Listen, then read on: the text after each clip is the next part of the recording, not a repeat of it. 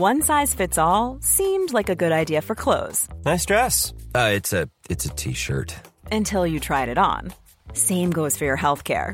That's why United Healthcare offers a variety of flexible, budget friendly coverage for medical, vision, dental, and more. So, whether you're between jobs, coming off a parent's plan, or even missed open enrollment, you can find the plan that fits you best. Find out more about United Healthcare coverage at uh1.com. That's uh1.com. Dixo presenta Factor Kaiser con Max Kaiser. Dixo is back. Una nueva manera de acercarse a la realidad y de buscar la verdad. Información trascendente. Factor de cambio. Factor Kaiser. Tema número uno. Frenan temporalmente la destrucción de la selva. Tema número dos. Menos programas sociales para los hogares más pobres de México. Tema número tres el Poder Judicial pone en orden al Poder Ejecutivo. Estos son los tres temas que vamos a ver el día de hoy en el episodio número 61 de Factor Kaiser. Yo soy Max Kaiser y te agradezco enormemente el éxito que está teniendo el video, sí, el canal de YouTube y los videos de estos episodios, pero también el podcast.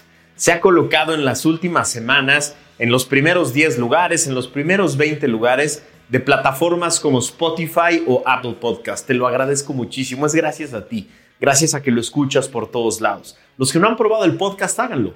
Pónganlo en su coche, pónganlo en el camino a la oficina, pónganlo en el gimnasio mientras están en la caminadora. Es una maravilla y le está gustando a todo mundo y se los agradezco enormemente. Ayúdenme a compartir esto por todos lados porque así nos convertimos en una gran comunidad de factores de cambio. Acompáñame a ver los tres temas de hoy. Tema número uno. Frenan temporalmente la destrucción de la selva. López amaneció muy enojado el día de hoy. Haciendo gala de toda la irresponsabilidad que le caracteriza, dijo hoy en su homilía mañanera que el Poder Judicial estaba ejecutando un golpe de Estado técnico. Sí, así lo dijo. Todo porque el Poder Judicial están frenando sus proyectos y sus programas más importantes. Esto sería una acusación muy grave del titular de un poder a otro, si estuviéramos en una democracia normal desarrollada. Pero como estamos en el ocaso del obradorato, ya nos acostumbramos a las locuras discursivas y a las frases ocurrentes que ya prácticamente a nadie sorprende. Es una locura que no nos espantemos por esas declaraciones. La frase vino por el enojo que le causa saber que el Poder Judicial está, finalmente, revisando la regularidad constitucional de sus programas, de sus obras, de sus decretos y de sus decisiones, que parecían tener carta blanca en la época de la presidencia de su ministro de Justicia, el señor Saldívar. El berrinche de hoy tuvo como causa la noticia que yo pude consultar en la plataforma Animal Político, en la que se lee que tras varios meses de litigio, comunidades indígenas de Campeche, de Yucatán y de Quintana Roo, así como activistas, lograron la suspensión definitiva de la tala en terrenos donde se construye el trenecito Maya. Cito, el juzgado primero de distrito en Yucatán otorgó la suspensión definitiva a efecto de que se suspenda o paralice cualquier acto de tala o desmonte en los terrenos que comprenden los tramos 3, 4, 5 y 6 del tren Maya. Dio a conocer el Centro Mexicano de Derecho Ambiental, el CEMDA. Sí, esos terrenos de los que hablamos el viernes pasado que se han expropiado por todos lados. En estos tramos que comprenden los municipios de Calquiní, Izamal, Cancún y Playa del Carmen, no se permitirá la remoción de vegetación forestal en las áreas que se encuentran fuera de las autorizaciones de cambio de uso de suelo en terrenos forestales. De acuerdo con lo dicho por el juez, las personas quejosas demostraron su interés en la obtención de medidas cautelares al acreditar su pertenencia a esas comunidades posiblemente afectadas por los cambios de uso de suelo. Cito, continuar con las actividades de tala y desmonte para la construcción del tren Maya sin haber obtenido las autorizaciones de cambio de uso de suelo pueden generar a que las comunidades y organizaciones resientan una afectación en su derecho a un medio ambiente sano de carácter irreparable, destaca la resolución. Es decir, según la Constitución, todos los que ocupamos este bello país llamado México tenemos los mismos derechos, todos los mismos derechos. En la Constitución se protegen, a la vez, varios derechos que a veces entran en conflicto. La Constitución establece las facultades de los distintos poderes y de sus órganos. Como bien dice el presidente, el Poder Ejecutivo sí tiene la facultad de planear obras, obras y después ejecutarlas. Lo que no le gusta al presidente es que haya diversas leyes que le imponen a él y a su gobierno diversas obligaciones, como por ejemplo para hacer obras, como la de solo contratar empresas a través de licitaciones, que viola permanentemente con este proyecto, o la ley que lo obliga a transparentar cada uno de los contratos y sus alcances, que él también viola permanentemente junto con su gobierno, o la que lo obliga a respetar los presupuestos aprobados y no gastar de más, que también viola permanentemente con este proyecto, o la que establece que debe planear adecuadamente las obras, diseñarlas para no afectar irremediablemente al medio ambiente, consultar y pactar con las comunidades afectadas y establecer medidas eficaces de remediación de las afectaciones, como en este amparo se nota que violó flagrantemente. Le dice golpe de Estado técnico a las resoluciones del Poder Judicial que, después de valorar pruebas de los quejosos y de su gobierno, en procedimientos judiciales abiertos que respetan los derechos de ambas partes, resuelven en favor del quejoso y ordenan al Ejecutivo cumplir la ley. Eso es golpe de Estado. Le dice golpe de Estado a la función normal del Poder Judicial de resguardar la constitucionalidad y legalidad que precisamente le dan el carácter democrático a nuestro Estado. Imagínense ustedes, ya no podemos seguir permitiendo estas frases soltadas así y después ver a sus huestes tratando de golpear ministros fuera de la Corte. Tema número 2. Menos programas sociales para los hogares más pobres. Primero los pobres ha sido el eslogan de campaña de López hace décadas. La idea que muchos captaron de ese eslogan era que el combate a la pobreza y en especial a la pobreza extrema serían prioridad de su gobierno. Estaban muy equivocados. Las prioridades reales de su gobierno de un gobierno del que sea, se conocen claramente en el diseño y en los resultados de las políticas públicas, pero sobre todo en las asignaciones presupuestales. En donde está la lana se reconocen las prioridades. Si una política es exitosa para los objetivos planteados en el discurso, es exitosa para la evaluación de la política y se le asignan más recursos. Si no es exitosa para los objetivos planteados, se modifica o se le retiran recursos. Así es como normalmente se evalúan las políticas públicas y se reconocen las prioridades reales de un proyecto de gobierno y la eficacia de este. Es decir, en la congruencia entre lo que se promete y los resultados obtenidos a lo largo del tiempo, se puede saber claramente si un gobierno cumple o no y cuáles eran realmente sus prioridades y objetivos más allá del discurso.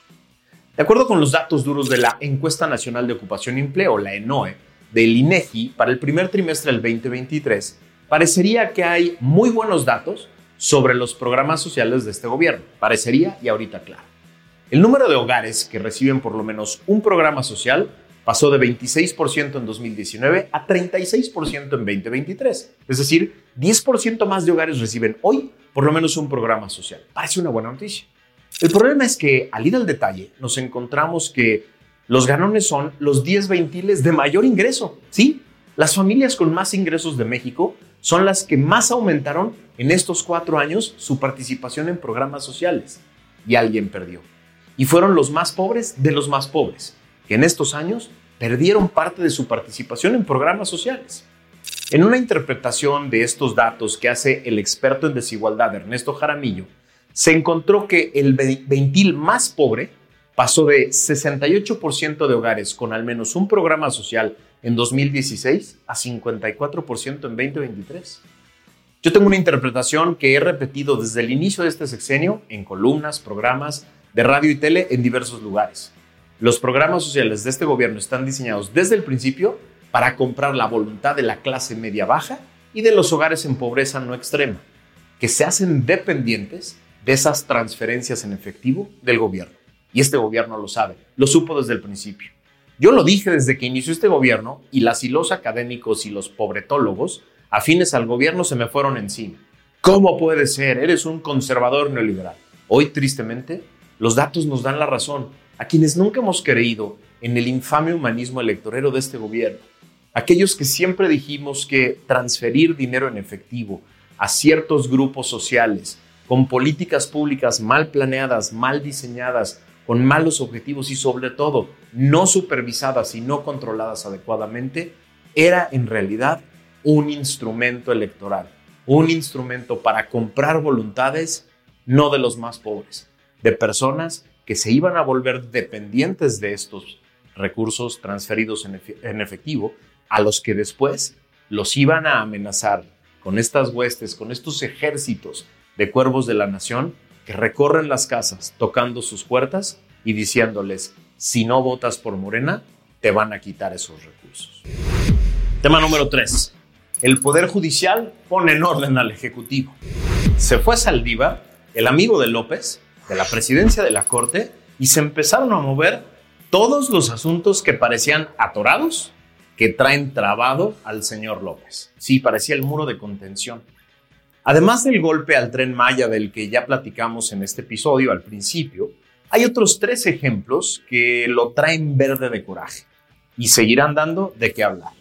Número uno, la resolución que anula el decretazo en el que ilegalmente se declaraban como de seguridad nacional las obras públicas de su gobierno, del que ya hablamos en un par de episodios. Número dos, las resoluciones del Tribunal Electoral del Poder Judicial de la Federación en las que se le ordena abstenerse de promover a sus corcholatas y a los candidatos de su partido, como claramente hizo en repetidas ocasiones con Delfina y con Guadiana. Y número tres, y ahora, el nuevo berrinche que se viene por los amparos promovidos en contra de los libros de texto gratuitos que él y Marx Arriaga quieren imponer a la fuerza llenos de ideologías bananeras. Sobre el golpe al decretazo inconstitucional sobre el carácter de las obras públicas ya platicamos en un par de ocasiones, pero seguirán dando de, qué hablar, seguirán siendo temas de conversación, porque unas horas después de que fue anulado por la Suprema Corte para todos sus efectos, el tramposo berrinchudo emitió uno nuevo, idéntico, con el cálculo ruin de que ahora no hay pleno del INAI que los pueda impugnar como se hizo con el primero. Este tema va a dar para largo y lo vamos a hablar muchas veces en este programa. El segundo es un conjunto de locuras e incongruencias. Durante décadas, López y su grupo se quejaron amargamente y con justa razón de la utilización que hacían los gobiernos del PAN y del PRI de diversas plataformas públicas para promover a sus candidatos y sus proyectos. Argumentaban con razón de que adelantar los tiempos, utilizar recursos y plataformas públicas para la promoción de sus candidatos y atacar a otros candidatos rompía con el principio básico de equidad en las contiendas. Y tenían toda la razón. Con propuestas de ellos mismos, desde la oposición se dotó al INE y al tribunal de facultades para recibir denuncias, investigar y sancionar estas conductas y para llevar a cabo sanciones que trataran de resguardar la equidad de las contiendas. Hoy, López, su partido y sus corcholatas violan la ley flagrante y abiertamente. Y cuando se les observa y se sancionan, lloran y acusan de todo al INE y al Poder Judicial. Hoy en la mañana, me tocó cruzar periférico en la Ciudad de México de un punto lejano a otro. Las tres corcholatas tienen anuncios, bardas y espectaculares por todos lados, abierta e impunemente. Y en lugar de exigirles cumplir la ley, medios, comunicadores y analistas dicen, pues que se apuren los de la oposición, que apuren sus procesos. No aprendemos nada. El tercer ejemplo que lo trae echando espuma por la boca es la resolución de una juez de distrito que otorgó una nueva suspensión a la Unión Nacional de Padres de Familia para frenar de manera temporal la impresión de los libros gratuitos de la SEP. Yadira Elizabeth Medina Alcántara, titular del Juzgado Tercero de Distrito en materia administrativa, explicó que la resolución pide a las autoridades que antes de imprimir y distribuir los libros, estos cumplan con las normas y planes de estudio aprobados. Solo eso, que cumplan con la ley. Los quejosos explicaron, cito, tanto nuestra demanda de amparo que dio lugar a este juicio, como la suspensión definitiva dictada por la jueza, son muy claras en este punto. Los libros deben estar a tiempo en las escuelas y deben estar ajustados conforme a la Constitución y la ley a los programas y planes de estudio que hayan cumplido con las garantías reforzadas de intervención de gobiernos estatales y de la ciudadanía, cosa que según esta organización y la juez al parecer no se cumplió. No se hicieron esperar los ataques a la juez y a los quejosos. Más le vale al señor López que se acostumbre Así es la democracia. Ya no tiene abogado defensor y dique de contención en la presidencia de la Corte. Y se viene un tsunami de casos que dejarán en evidencia el desprecio que usted y su gobierno le tienen al Estado de Derecho. A ver, es impresionante lo que ha sucedido y vale la pena la reflexión. Durante décadas, los que hoy están en el gobierno argumentaron inequidad, abuso de poder, corrupción, violaciones a las leyes. Como parte de la oposición, formaban bloques de contención a esos abusos de poder y ayudaron a crear, por ejemplo, al Sistema Nacional Anticorrupción, a la Auditoría Superior de la Federación. Ellos desde la oposición ayudaron a darle facultades al Poder Judicial, a los diferentes tribunales, al INE, a los órganos autónomos para revisar y contener el abuso de poder del Ejecutivo. Ellos mismos acusaban a los gobiernos del PRI y el PAN de tratar de promover sus propias creencias, sus tradiciones, sus formas de ver el gobierno, sus ideas a través de políticas públicas que no cumplían con la Constitución y la ley. Ellos fueron parte de procedimientos, de denuncias, de quejas, formales y no, para tratar de frenar el abuso de poder de gobiernos anteriores. Hoy, desde el gobierno, acusan de golpe de Estado al Poder Judicial y a todo órgano autónomo que ellos mismos ayudaron a crear de tratar de frenar su gran proyecto alternativo de nación, como le dicen. No, señores, acostúmbrense al Estado de Derecho. El Estado de Derecho está regido por una constitución y las leyes, y esa constitución y las leyes se hacen valer a través de los órganos del Estado. Y sí, a veces ustedes tienen razón, pero cuando no, hay que cumplir. De eso se trata la democracia, de eso se trata el Estado de Derecho. Y se trata de que tú y yo impugnemos todo aquello que parezca corrupción, que parezca un delito, que parezca una ilegalidad, que parezca un abuso de poder. El Estado de Derecho depende de ti y de mí. Depende de que tú y yo no dejemos pasar una y que poco a poco, a través de resoluciones judiciales, se acabe de conformar esta democracia que aspiramos a ser. Gracias por haberme acompañado. Iniciemos una gran semana compartiendo este contenido por todos lados. Iniciemos una gran semana activos, llenos de esperanza de que poco a poco podemos ir construyendo entre todos una mejor democracia. Gracias por acompañarme. Nos vemos la que sigue.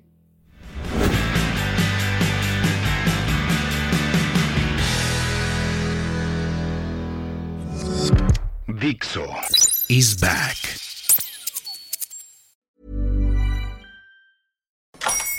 Hola, buenos días, mi pana. Buenos días, bienvenido a Sherwin Williams. ¡Ey! ¿Qué onda, compadre? ¿Qué onda? Ya tengo lista la pintura que ordenaste en el ProPlus app. Con más de 6.000 representantes en nuestras tiendas listos para atenderte en tu idioma y beneficios para contratistas que encontrarás en aliadopro.com. En Sherwin Williams somos el aliado del PRO.